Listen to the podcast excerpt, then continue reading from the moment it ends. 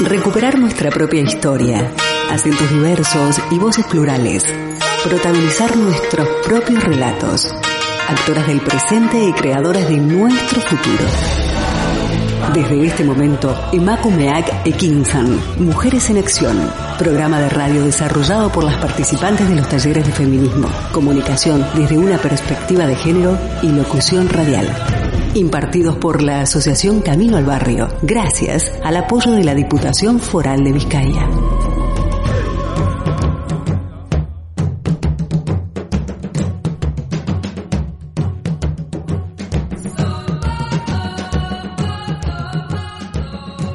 Desde los estudios de Candela Radio en Recalde, les damos la más cordial bienvenida a este su programa Mujeres en Acción, Emacumea Equinza. Quien les habla, Nora Toro. En el soporte técnico tenemos a Miguel Ángel Puentes. Nuestro programa se desarrolla en los estudios de Candela Radio FM. También nos puede sintonizar desde cualquier parte del mundo en la web candelaradio.fm. Un tema de actualidad traemos esta tarde Estoy segura que impactará a nuestras oyentes. Quédense con nosotras y juntas disfrutemos del programa. Proponemos el asalto a la palabra, escuchar, plantear, debatir. Hoy, en Emakumeak Ekinsan, Mujeres en Acción, abordaremos los siguientes temas. Según datos de ICUSPEGI, el Observatorio Vasco de Inmigración en la Comunidad Autónoma somos 2.200.000 habitantes, de los cuales 246.000 somos extranjeros, que equivale a un 11% de la totalidad de la población. Siguiendo este marco, el porcentaje total de mujeres en la comunidad autónoma de Euskadi es 129.000, que equivale a un 52% frente a los hombres. Muchas mujeres jóvenes han migrado bien sea porque han sido reagrupadas porque han decidido aventurarse hacia otros países con el fin de mejorar su nivel académico y nivel de vida, tanto para ellas como para sus familias. Nuestro tema de hoy es los retos y desafíos de las jóvenes migrantes estudiantes. Lo vamos a desarrollar en dos bloques. En el primer bloque estará con nosotros Daniela Hernández Sierra, una joven colombiana que se ha ido reinventando en estos dos años y medio capacitándose en hostelería integral y en otros cursos. En la segunda parte tendremos a una joven guatemalteca, Jessica Marroquín de León, muy orgullosa de pertenecer a la comunidad maya Man.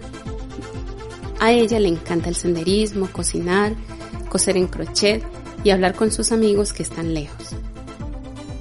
Antes de comenzar este valioso tema, nos vamos a una pausa musical con la canción Mujer de Amparo Ochoa. Ella nos dice, mujer, si te han crecido las ideas, de ti van a decir cositas feas. Que me condenen por no ser buena, pero mi libertad, mis ideales y mi lucha por la igualdad no morirán. Escuchemos con mucha atención porque es un tema muy potente. Mujer, si te han crecido las ideas, de ti van a decir cosas muy feas, que, que no eres buena, que si tal cosa, que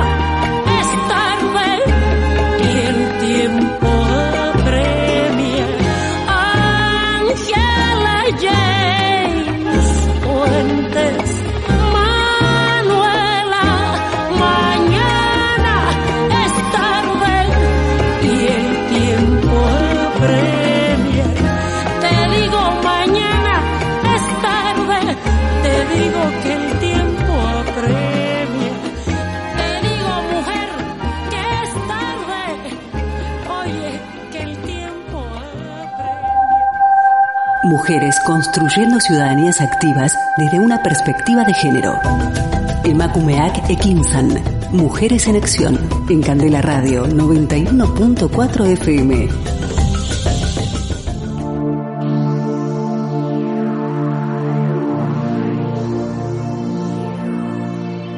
Es hora de empezar a andar. Rompe tu jaula. Sí, a ti mujer migrante, joven estudiante. Es hora de tomar control de tu vida y empezar nuevas historias, nuevos proyectos. Es lo que nos decía la canción anterior.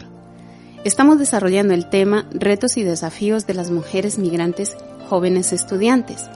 Tenemos unos datos del Directorio Vasco de Inmigración donde señala que el alumnado extranjero es el 22% del total en las escuelas públicas de primaria del País Vasco, mientras que en las privadas concertadas son el 9.6%.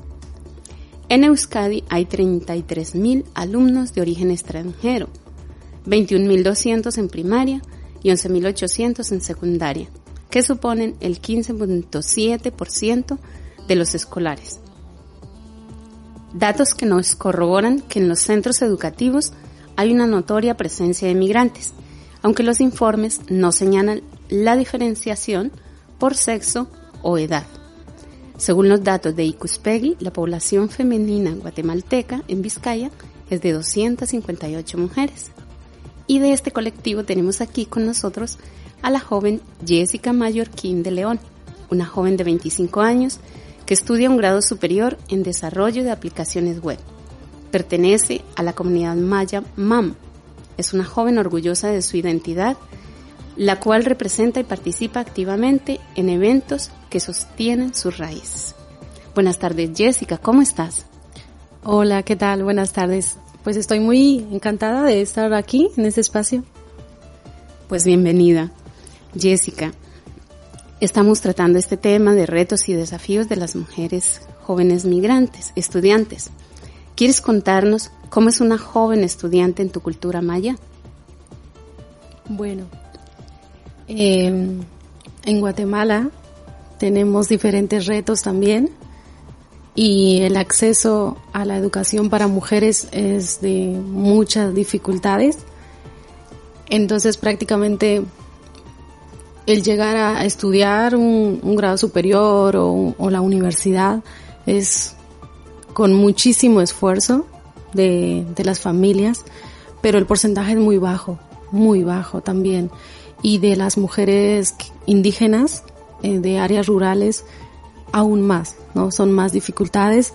Pues en mi caso yo soy de una comunidad perteneciente a un pueblo indígena y mm, es increíble ver cómo cuando vas saliendo de tu comunidad, porque para poder estudiar normalmente tienes que ir a otras comunidades o departamentos o incluso a la capital, te das cuenta que vas saliendo con diferentes pesos. Pues por, primero ya en tu comunidad eres, eres mujer, ¿no? Y hay algunas diferencias. Pero luego sales de ahí, te das cuenta que ahora eres mujer y también eres rural, que antes no, igual no eras consciente de eso porque esa es tu manera de vivir, es tu medio. Pero cuando te vas, entonces como que ya, ah, viene de fuera ahí ya tienes un peso, ¿no? Luego, vienes de fuera, eres rural, pero eres indígena, entonces ya tienes otro peso. Y así va subiendo las cargas que, que supone, porque también la parte económica es una de las cosas que, que más dificulta, porque el acceso a la educación, al final cuando hay tantas dificultades ya no solo es un derecho, ¿no? sino que es un privilegio y ese privilegio cuesta, cuesta muchísimo y entonces cada cosa, cada peso aumenta en las dificultades para que una mujer indígena pueda llegar a la universidad o a formarse en otros ámbitos. Ya has experimentado un, choque de, ir del campo a la ciudad o, a un, un pueblo más grande que no es el tuyo. Respecto a eso, ¿cuál ha sido para ti el mayor choque cultural que te has encontrado aquí en España respecto a la educación? Bueno, a veces cuando, cuando salimos de nuestros países de orígenes, venimos también un poco con esa idea que está establecida de que aquí son países desarrollados. Entonces dices tú, pues bueno, pues están desarrollados en todo. y, y te encuentras en que también hay barreras para poder estudiar. Y digo, bueno, entonces, ¿de qué tipo de desarrollo hablamos, no? Porque parece que al, al, al, nivel de desarrollo intercultural, de convivencia, de acceso, te das cuenta que tampoco es tan desarrollado como, como nos dicen, ¿no? Y ahí, pues este, ese choque, mmm, primero, aunque hablemos el mismo idioma, hay un choque de lenguaje, de códigos de comunicación.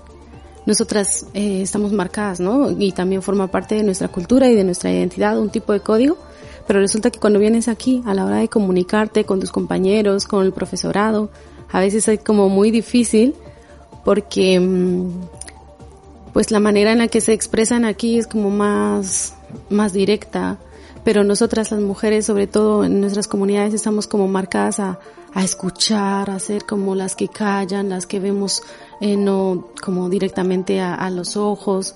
Entonces cuando vienes aquí y te hablan así tan fuerte dices, pero me estás insultando o, me estás diciendo las cosas bien o, qué es lo que me estás diciendo, ¿no?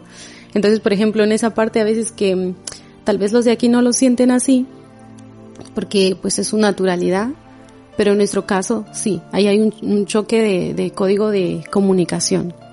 Luego también, eh, pues eso mismo yo creo que hace que, que hay explicaciones pues que no, que no te enteres de lo que están eh, explicando y entonces más que, por ejemplo, los exámenes, ¿no? Que te toca contestar, de por sí ya es un proceso que te pone nerviosa, pero encima los planteamientos a veces uno no entiende porque están de otra manera y entonces como que también ahí hay un, un choque, ¿no? Que es un código comunicativo muy diferente, tanto a la hora de hablar como a la hora de, de escribir o de leer. Y, y, no es de que nosotras no entendamos, ¿no? Porque, sino que está planteado otro código que nosotras pues no estamos acostumbradas a, a conocer. Entonces, eso es una parte. Y yo creo que el otro, el otro choque es lo que, lo que te decía, ¿no? Que es que parece que son se nos cuenta, ¿no? Que están muy desarrollados, pero luego a la hora de, de ver los porcentajes que hay para personas migradas de, de, las carreras o el acceso es mínimo. Y entonces ahí, pues, bueno, hay, hay un choque, ¿no? De, de ese acceso a la educación. Que bueno, no sé, se convierte también en un privilegio aquí para las mujeres migradas. Y lo estás teniendo. Sí.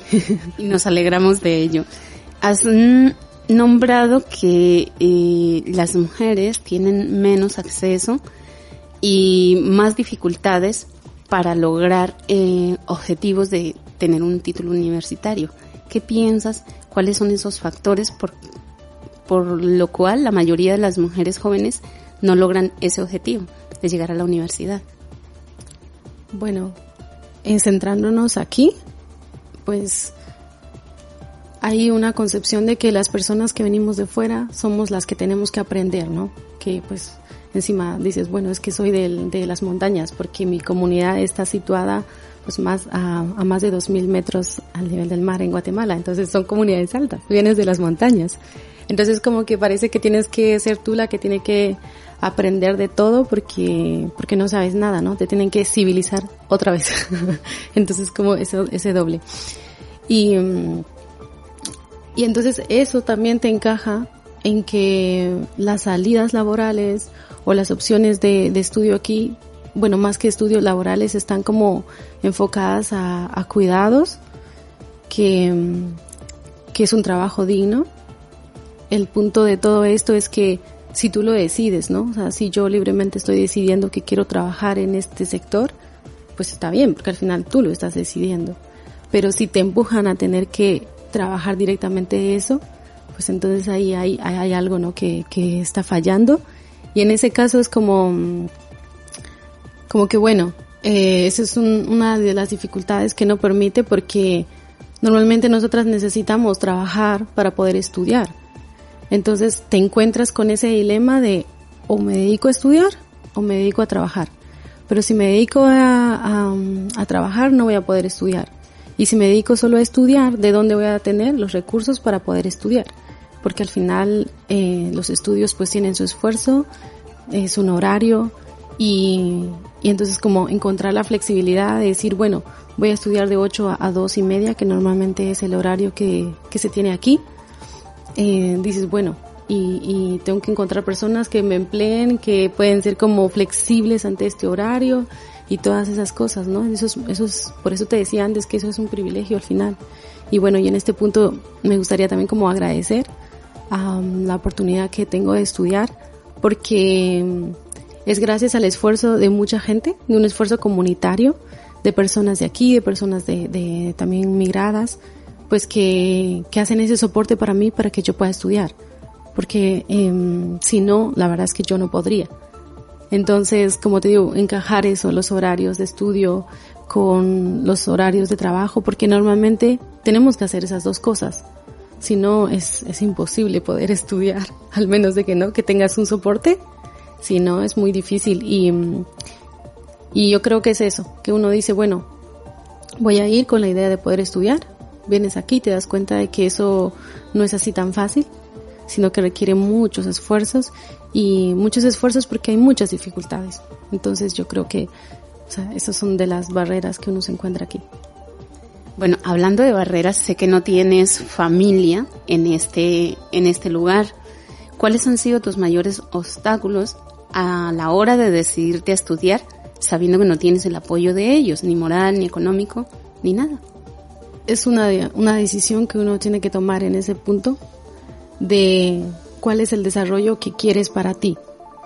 Porque si quieres un desarrollo económico, pues igual te vas a dedicar más tiempo a, a trabajar y, y, los trabajos y el tipo de trabajos, ¿no? Porque entonces para, para poder tener unos recursos que más o menos te permitan mantenerte aquí, pues necesitas trabajar o de interna o de jornada completa, cosa que no te permite estudiar. Entonces dices, bueno, ¿qué es lo que lo que para mí es desarrollo.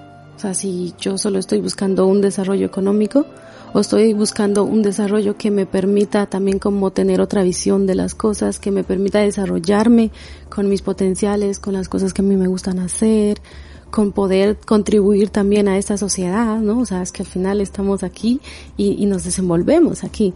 Entonces, eh, yo creo que lo que me animo es eso, decir, yo lo que estoy buscando es otro tipo de desarrollo que aunque ahora mismo tengo que hacer un montón de sacrificios con cosas que igual no tengo, o que cosas que, que me gustaría tener o que me gustaría hacer, pero que pues por la situación en la que yo estoy, digo, vale, pues ahora mismo ese tipo de cosas pues no, voy no las voy a hacer.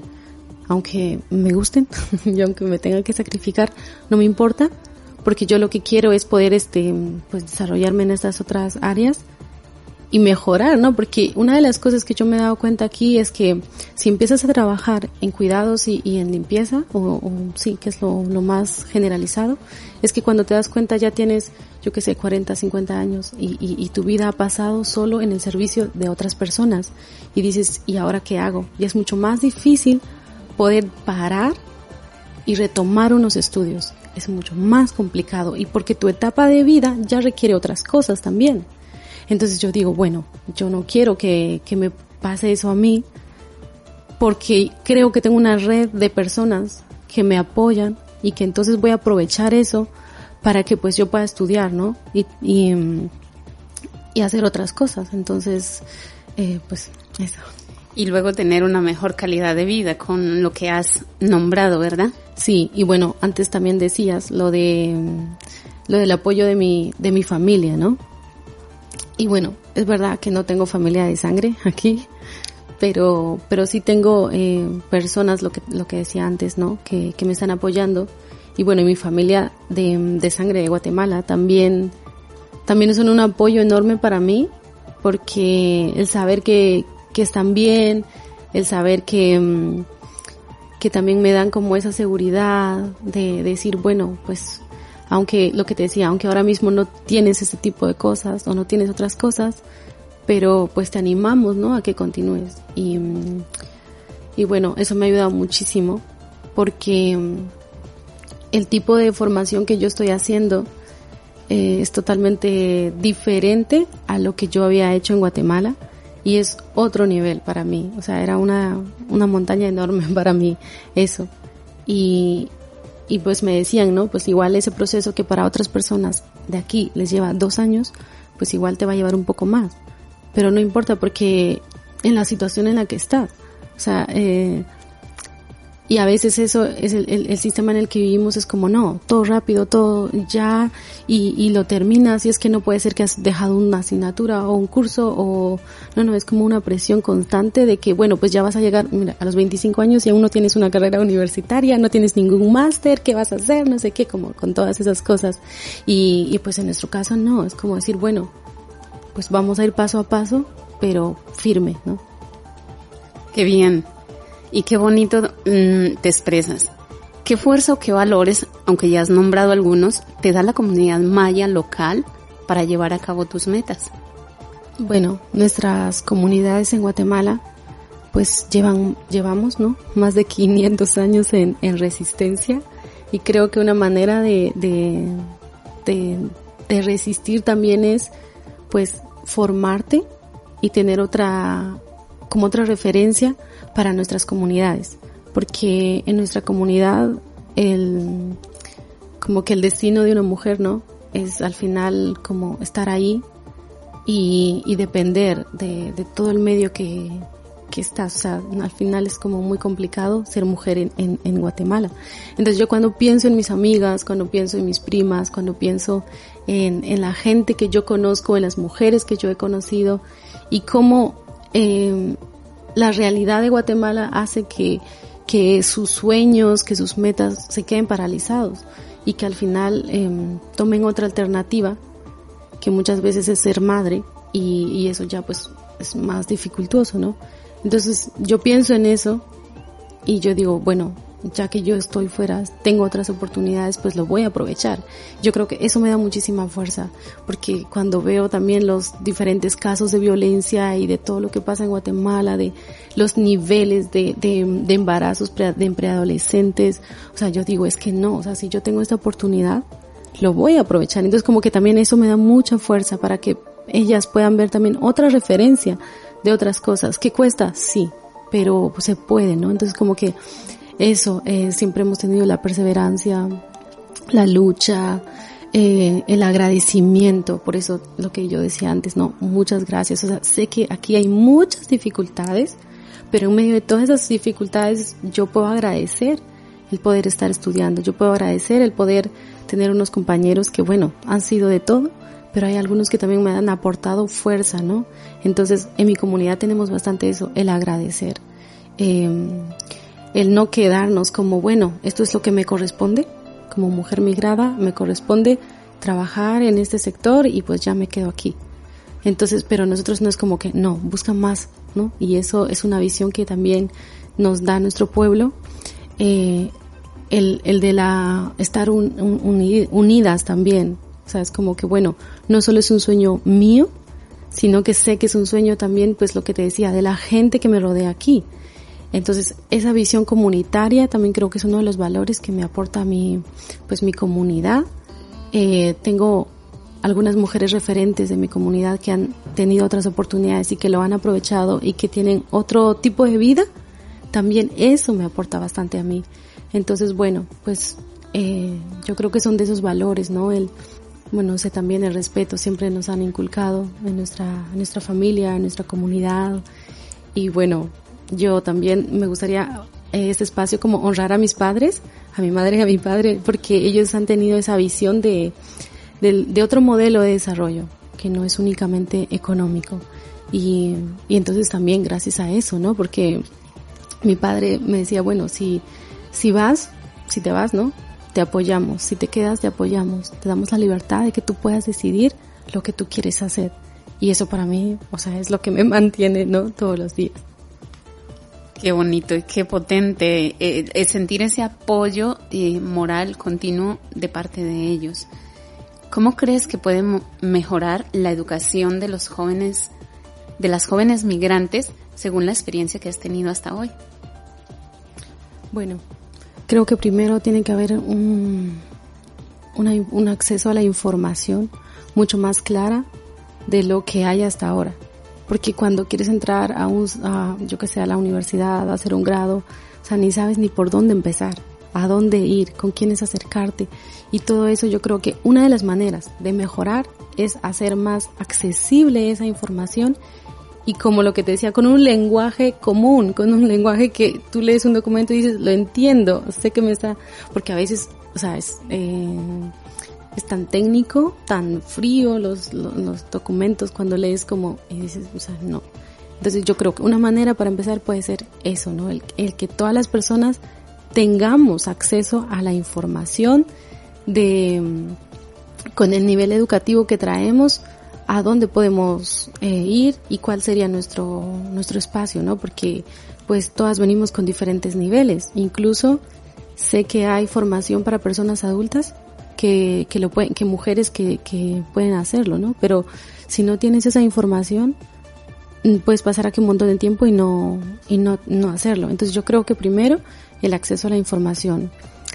Otra de las cosas, eh, estoy hablando como al nivel administrativo o al nivel de, de, educación, ¿no? Porque otra de las cosas es que las plazas que hay destinadas a, a personas mmm, de fuera, de casos extraños, como casos extraordinarios que les llaman aquí, es muy reducido. O sea, esas plazas, eh, o sea, si ya eh, cada, cada cosa tiene como un, porcentaje de, de, plazas, pero para las personas migradas es que eso es, es nada. Entonces yo creo que una manera también podría ampliarse esa cobertura educativa para que, pues para que más personas podamos tener acceso a, la formación que queremos.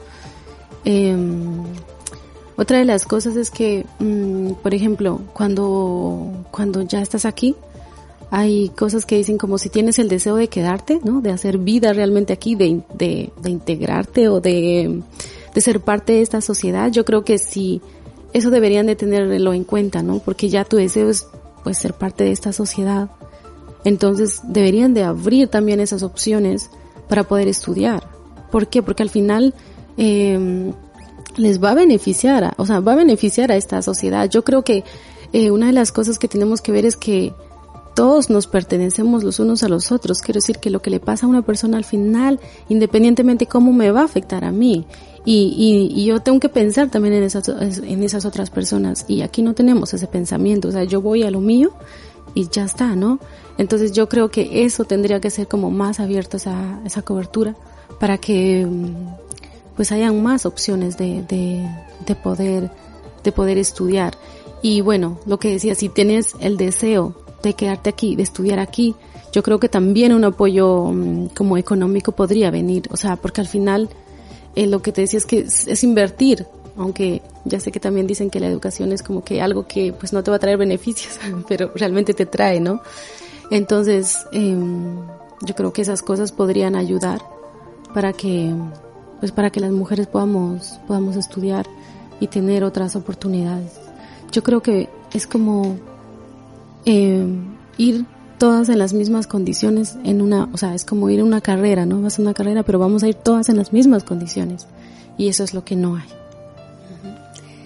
Por último, ¿qué les dirías a las jóvenes migrantes que quieren estudiar y que están aquí en Vizcaya? Bueno, creo que las jóvenes estamos influenciadas con muchas cosas y que una de las influencias es tenerlo, ¿no? O sea, tener todo, como, eh, o sea, aquí es tan, tan fuerte la presión de, por ejemplo, o sea, ir súper bien vestida y súper bien, yo que sé, arreglada, un montón de cosas, ¿no? Pero porque es la influencia que, que tenemos. Entonces, si a veces eh, todo eso tenemos que sacrificarlo para poder estudiar o hacer, eh, o sea, para mí lo que les diría es que aunque estén sacrificándose, no es algo que está perdido y no es algo que, que nos limite. Porque al final si sabemos cuál es nuestro valor, cuál es nuestra identidad, si sabemos lo que queremos, o sea, tenemos que tener claro eso. Y a partir de ahí, pues si hay que dejar algunas cosas, si no tenemos que tener todo lo que las demás tienen, pues al final es un periodo de tiempo, o sea, no va a ser toda la vida. Eso es una cosa que tenemos que que tienen que repetírselo todos los días, ¿no?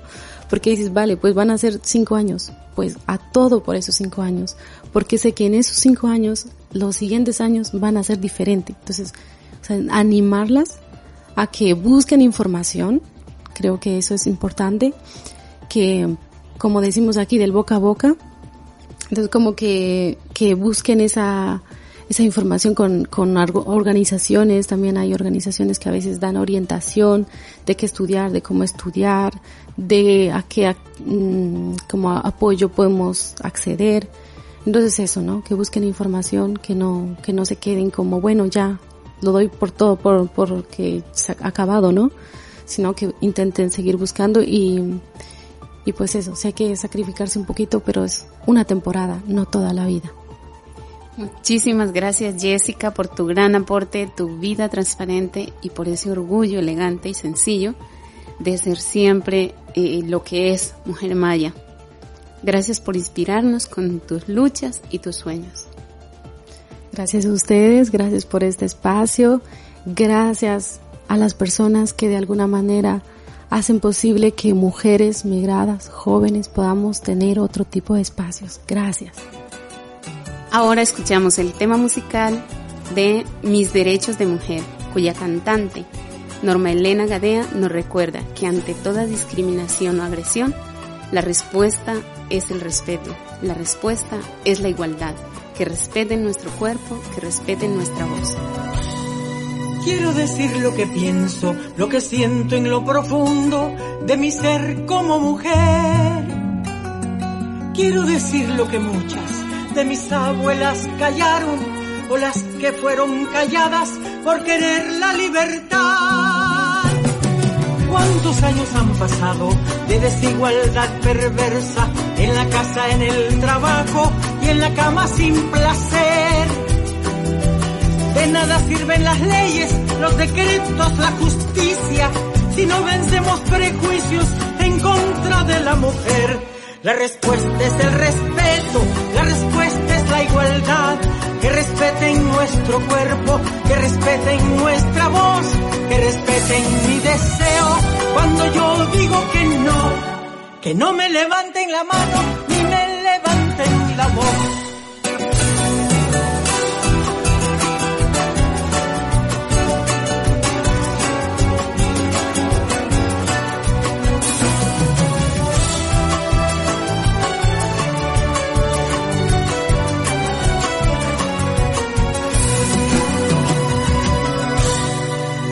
parido los hijos que los demás han querido con temor al porvenir. Hemos visto pasar siglos, mancilladas desde niñas, abusadas, calumniadas, señaladas ante Dios. Quieren que sigamos siempre en el papel de sumisas, como la mujer perfecta, sonriente, esclava y feliz. Que les escoba la cocina la cocina, la plancha, sin horario ni salario, maltratada es la mujer. La respuesta es el respeto, la respuesta es la igualdad, que respeten nuestro cuerpo, que respeten nuestra voz, que respeten mi deseo. Cuando yo digo que no, que no me levanten la mano ni me levanten la voz. La respuesta es el respeto, la respuesta es la igualdad que respeten nuestro cuerpo, respeten mi deseo. Cuando yo diga que no, que no me levanten la mano ni me levanten la voz. Exijo que el mundo cumpla mis derechos de mujer.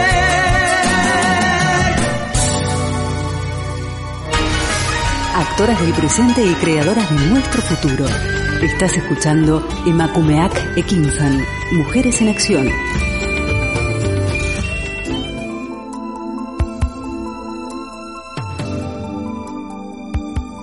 Mujer, cadena de eslabones ancestrales, nos decía la canción. Y la mujer joven migrante es ese eslabón de interrelacionar una cultura y al mismo tiempo de crear nuevas culturas. Estamos hoy con el tema Mujeres migrantes jóvenes estudiantes. En un estudio sobre la importancia de los flujos migratorios femeninos, la autora Trinidad Vicente afirma que, en el contexto del Estado español, la presencia femenina en los flujos migratorios ha sido invisibilizada, al menos hasta la década de los 90, momento en el que empiezan a realizarse las primeras investigaciones y publicaciones centradas en este tema. Todavía queda mucha labor de investigación por llevar a cabo, pero los distintos estudios se han venido desarrollando en las dos últimas décadas. Ya han dejado patente que no existe un modelo único de mujer inmigrante, como tampoco lo son las razones por las que deciden trasladarse de un lugar a otro, búsqueda de los incentivos económicos, la reunificación familiar, el logro de mejores oportunidades para los hijos, la búsqueda de una mayor libertad e independencia personal y social, el espíritu de aventura, el deseo de cambio, la huida de situaciones de violencia doméstica, de violencia política o de persecución por razones de género. Algunas de estas razones también trajeron en sus mochilas las dos jóvenes que nos acompañan hoy. Nos disponemos ahora a conversar con Daniela Hernández, una joven de 26 años, colombiana, auxiliar de enfermería y hace poco terminó hostelería integral. Ella es acogedora, entusiasta, participa activamente en eventos sociales, con gran habilidad para relacionarse con otros. Su hobby favorito es escuchar música. Buenas tardes, Daniela, ¿cómo estás? Nora, muy bien. ¿Y tú cómo has estado? Muy bien, muchas gracias. Vamos a empezar este, esta transmisión y estas este contarnos nuestra historia. Cuéntanos a grandes rasgos quién es Daniela Hernández y qué sueños y aspiraciones tienes. Bueno, pues que te cuento de mí. Yo soy una mujer emprendedora, eh, luchadora. Eh, como dijiste tú, mujer que vino a, a buscar un mejor futuro, que emigrar no es fácil porque es dejar toda la vida de uno, dejar familia, dejar el corazón, el corazón en Colombia y estar aquí en cuerpo presente. Pero bueno, eh, de mí qué te puedo contar. Mm, me gusta mucho relacionarme con las personas, trato de que las personas que recién están como llegando al país pues sientan como, se sientan acogidas, si se puede decir así, por mí, brindarles como ese apoyo emocional que muchas no tuvimos aquí. Mm, lo que decías ahorita de la música, me encanta la música, soy, e inclusive canto, ahorita estoy con el tema de música colombiana o bueno, eh, metiéndome mucho por ese, como por ese campo. Qué bueno, me alegro mucho. Daniela, cuéntanos, ¿cuáles fueron las causas por las que emigraste a España? Y si entre ellas estaba también la parte académica y profesionalizarte. Bueno, pues principalmente yo emigré por temas de violencia cultural, de violencia social. Eso fue pues como el detonante. Eh, yo sí, en algún momento sí quería emigrar, pero fue, o sea, en el, primer momento de mi vida, yo decía que para conocer, probar cosas diferentes. Pero pues ya viendo la violencia social en la que estoy como involucrada, que no fue porque yo quisiera, sino porque mi trabajo me, me como que me empujaba a estar con comunidades vulnerables. Eh, entonces, debido a eso, pues, como te dije, subir la violencia social, entonces ya realmente fue más que todo por miedo porque yo amaba mi trabajo. Yo, mm, yo soy auxiliar de enfermería, yo amo lo que hago, pero bueno, eh, cosas del destino fue lo que me hizo como emigrar, como tomar la decisión de venir acá. De acuerdo. ¿Cuáles han sido los obstáculos más grandes que has encontrado aquí en España para estudiar lo que deseas? Mm, para estudiar lo que deseo, no tanto obstáculos, pero mm, el principal obstáculo realmente para poder estudiar o para poder homologar mis estudios fue la pandemia. La pandemia cerró todo porque, bueno, mm, mis planes eran mandar a traer todos mis documentos, todo lo que necesitaba para poder empezar a hacer la homologación. Pero claro, cerró todo, no había cómo traerlos y eso fue el problema. Entonces ya ahorita el desempleo ha impedido también muchas cosas. Sé que has estado estudiando y trabajando al mismo tiempo. ¿Cómo hacías para combinar esas dos actividades? Pues la suerte es que, por ejemplo, en el verano fue fácil, por así decirlo, porque trabajaba de lunes a viernes, tenía dos trabajos y el estudio era los domingos, entonces trabajaba de lunes a viernes o de lunes a sábado y los domingos estudiaba de 10 de la mañana a 2, 3 de la tarde. ¿Has tenido esa suerte de poder encontrar cómo combinar las dos situaciones.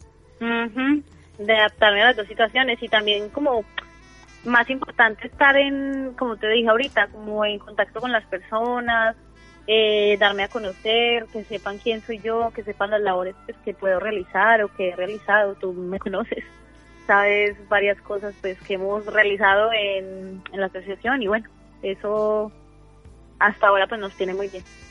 Te, te llena la vida y te gusta. Claro, me llena, me, me satisface saber que puedo hacer algo por los demás. En tu experiencia de, de, estudio, de capacitación y formación académica aquí en España, ¿has experimentado alguna vez algún tipo de discriminación o racismo? No dentro de mi trabajo, porque en mi trabajo la verdad nunca, en, en, dentro del estudio nunca sufrí eso, porque por suerte conté con muy buenos docentes, eh, docentes que no realmente no les interesa de dónde viene uno, sino quién es uno como persona. Y porque realmente son pocas como los casos de xenofobia más que todo, más que de racismo, es de xenofobia que he experimentado acá. Puedo decir que son contaditos con los dedos de una mano y me sobran. Bueno, entonces se nota que con eso estamos avanzando en, en la sociedad. ¿Cómo crees tú, Daniela, que las jóvenes estudiantes pueden aportar de manera efectiva a una mejor calidad de vida de la propia familia?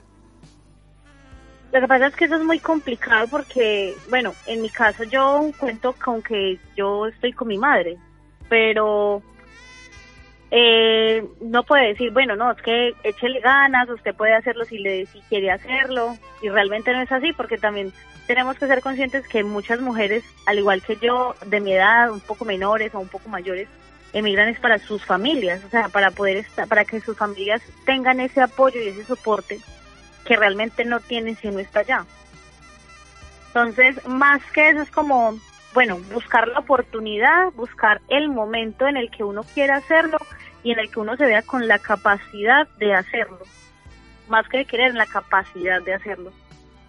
Porque bueno, quererlo queremos muchos, pero la capacidad es, es un poco, a ver, a veces se dificultan las cosas por las circunstancias, ¿no? Por el tema muchas veces también económico, ¿verdad? Claro, por el tema económico, porque también tenemos que ser conscientes que hay muchas mujeres que llegan aquí, que llegan solas, trabajan internas, y trabajar internas para muchas mujeres requiere, bueno, no es por decir, no quiero encasillarme como en decir como una esclavitud, pero sí sí se cohiben de muchas cosas debido a eso, porque en sí de trabajar interna ya estar prácticamente toda la semana, las 24 horas del día, en ese espacio. Entonces, eso sería como, como una de las causas principales por las que yo creo que muchas mujeres ahora no lo, no lo pueden hacer. Creería yo, no puedo afirmarlo porque no lo sé, pero sí creería eso.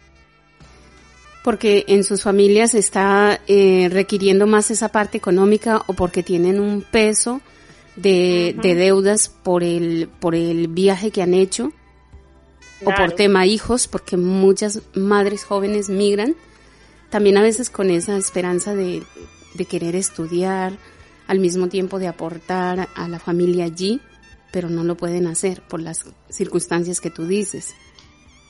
Claro, porque, a ver, yo voy a hablar por mí, sí, no puedo hablar por las demás, voy a hablar por mí. Yo cuento con la suerte de que yo no tengo hijos, de que mis responsabilidades en Colombia realmente son pagar deudas, tengo que pagar y en sí ayudar pues económicamente en el momento que puedo hacerlo a mi familia cuando tengo trabajo porque realmente eh, como soy yo que soy inmigrante y que soy una persona que no pues yo no yo soy indocumentada conseguir trabajo es un poco difícil sin embargo no me quejo porque pues eh, eh, o sea un día estoy un día tengo un trabajo aquí otro día un trabajo allá entonces eso como que somera un poco ¿sí?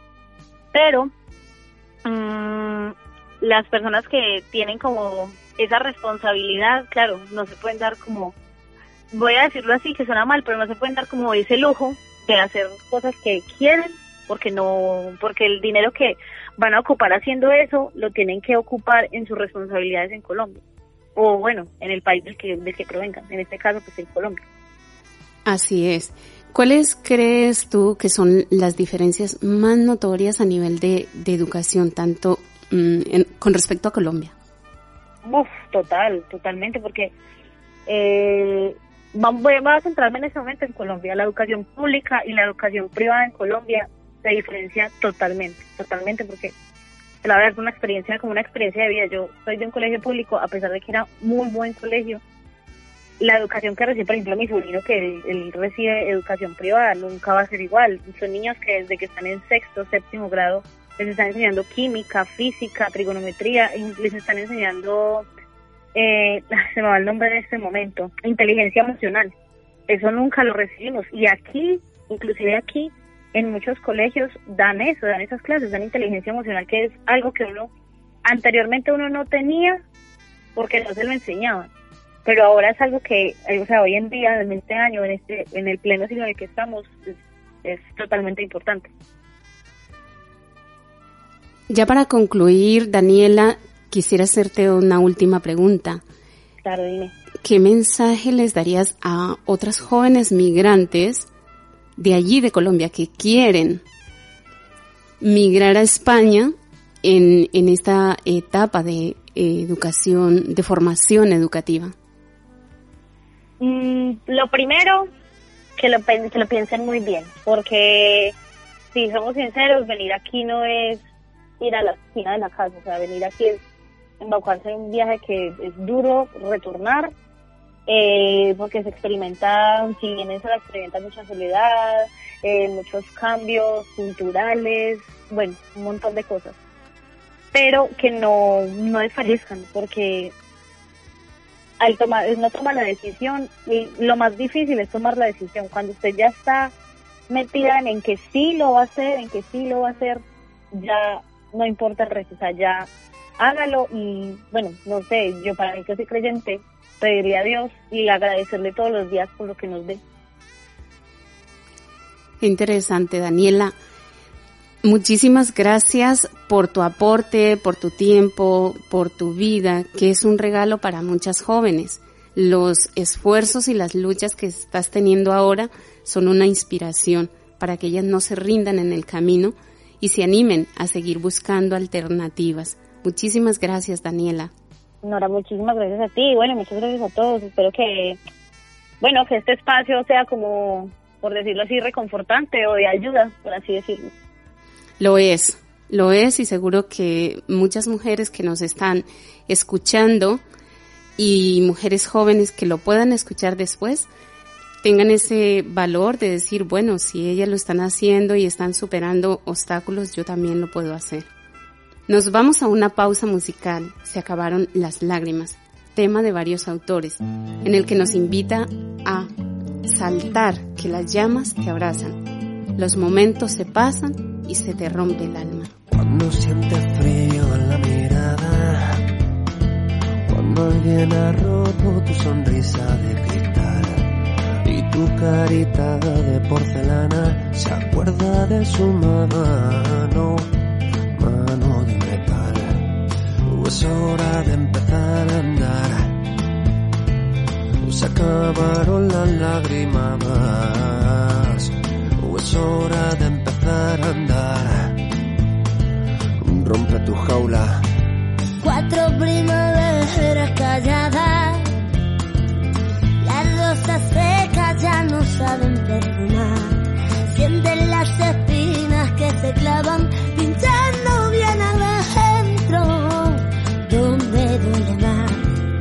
es hora de empezar a andar. Se acabaron las lágrimas. O es hora de empezar a andar. Rompe tu jaula ya. Mira, escapa que la vida se acaba, que los sueños se gastan, los minutos se marchan. Y salta que la llama te abraza los momentos y se te rompe el alma.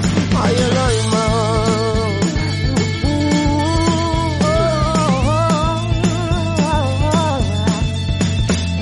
Y cuando sientes que nunca lo extrañas. Y la lluvia cae destiñando una ciudad. Que las gotas no calan tu alma, su barcas en tus ojitos secos no podrán remar de nada vale ya llorar. Se acabaron las lágrimas. sientes que ya no hay marcha atrás. Rompe tu jaula ya. Escapa que la vida se acaba, que los sueños se gastan, los minutos se marchan.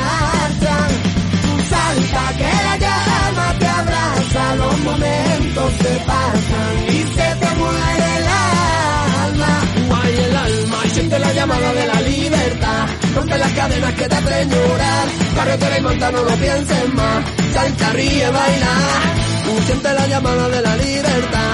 Rompe las cadenas que te hacen llorar. Carretera y monta, no lo pienses más. Salta, ríe, baila y escapa. Que la vida se acaba, que los sueños se gastan, los minutos se marchan. Salta que la llama te abraza, los momentos se pasan y se te rompe el alma.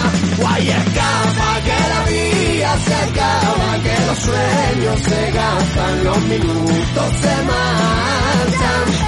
Salta que la llama abraza, los momentos se pasan y se te rompe el alma. Guay el alma.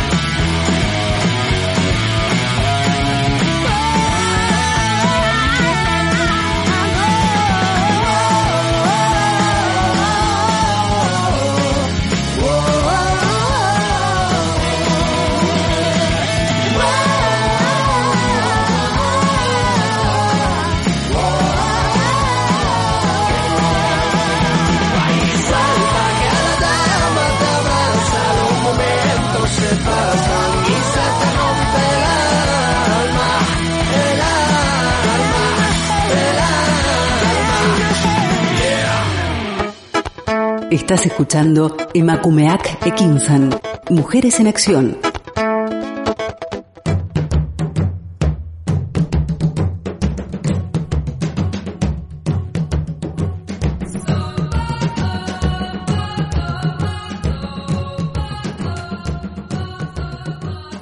Las mujeres jóvenes migrantes estudiantes representan un colectivo muy ignorado. Se realizan acciones y programas a favor de su integración como nuevas ciudadanas de esta comunidad autónoma de Euskadi, pero siguen siendo insuficientes. Hemos escuchado algo de las historias de las jóvenes Daniela y Jessica que han puesto voz a una pequeña parte de la realidad que viven las mujeres migrantes jóvenes estudiantes. Como decíamos antes, según datos del Observatorio Vasco de Inmigración, por territorios, Álava es el que tiene mayor porcentaje de población inmigrante y también de alumnado de origen extranjero, con un 25% de las matrículas de primaria y un 20% en la ESO, frente a Guipúzcoa y Vizcaya, que, se sitúan en torno al 15% en ambas etapas. Además, en Álava, la concentración de alumnado inmigrante en la red pública es aún mayor, con el 84.7% en primaria frente al 67% de los otros dos territorios. Dentro de cada territorio, Vitoria y La Rioja Alavesa concentran la inmigración de Álava. En Vizcaya se localiza en el área metropolitana de Bilbao y en Guipúzcoa se reparte de forma más homogénea entre los municipios del territorio. Los grandes retos a los que se enfrentan las jóvenes migrantes estudiantes son, algunas deben enfrentar con el idioma euskera para nivelar estudios o para tener la posibilidad de acceder a un mejor puesto de trabajo en el futuro. Ser apoyo económico para sus familias para poder estudiar. Combinar el trabajo, los estudios y la vida familiar. El poder tener un acceso a la información en un lenguaje accesible. El ampliar la cobertura de plazas educativas. Y el apoyo económico de parte de los gobiernos, como por ejemplo las becas. Para las entidades públicas y algunos parlamentarios reconocieron estos desafíos. Favorecer la integración de este colectivo que afecta al proceso de matriculación, recursos, planes de inclusión y convivencia, refuerzo del profesorado y coordinación con los ayuntamientos. Impulsar campañas de sensibilización con las entidades locales para poner en valor la diversidad y sensibilización. implantar las aulas de transición para alumnos inmigrantes, porque hay niños y niñas que se escolarizan en un idioma desconocido, lo que les crea sufrimiento y afecta los resultados académicos. Un desafío que se tiene que abordar en coordinación con otras administraciones es la búsqueda de soluciones a los obstáculos que tienen las menores extranjeras y menores extranjeros no acompañados, MENAS, para acceder a la formación cuando salen de los centros tutelados por las diputaciones. Implementar una visión más enfocada del gobierno vasco en este ámbito con una voluntad política para luchar contra la segregación escolar. Que se haga eco de todo esto en los despachos de parlamentarios y se repitan a ellos mismos lo que un día dijeron a viva voz con estos desafíos. De esta manera damos por concluido nuestro programa de hoy, no sin antes escuchar a A As. Es un dúo de rock pop mexicano integrado por las hermanas Hannah y Ashley Pérez Moza con el tema Soy Mujer, que nos deja muy empoderadas con las palabras. Conquistándome de adentro hacia afuera, sigo mi verdad. Nada me detiene el alma. Sale el sol, salgo yo, libre de corazón, sin temor al hablar, solo quiero reír y gritar, descubrir cada instante vivir, ni una inhibición, divertirme es mi condición,